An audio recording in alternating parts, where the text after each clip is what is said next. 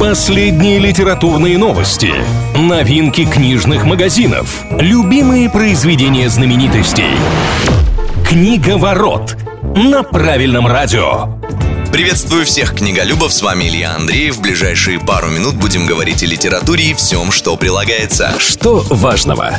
Стал известен длинный список претендентов на Букеровскую премию. На старте этого сезона одной из главных литературных наград планеты организаторы приняли в основной конкурс 163 произведения. Сейчас в борьбе за звание лучшего осталось всего 13 работ, которые, по словам жюри, проливают свет на то, как жить в наше время. Нового обладателя Букеровской премии назовут в октябре. За победу автор получит 50 тысяч фунтов стерлингов, что в рублях нынче без малого 6 миллионов. Что нового?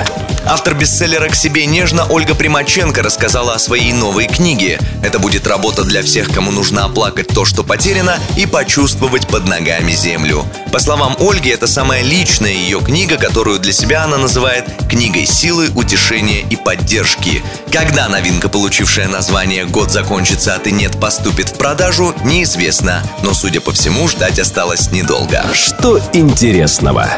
Автора песни «Льда и пламени» Джорджа Мартина заметили на акции в рамках забастовки голливудских сценаристов. Оно и логично. Американец сотрудничает с HBO и работает над сценариями экранизаций своих романов. Однако поклонники творчества Мартина считают, что пока проекты на паузе, можно было бы и дописать книгу «Ветра зимы», которую Джордж обещает поклонникам очень давно. Так давно, что надежда многих уже умерла. Сам автор в последний раз говорил о романе в мае. Тогда он отметил, что прогресс есть, но ждать выхода в ближайшее время не стоит.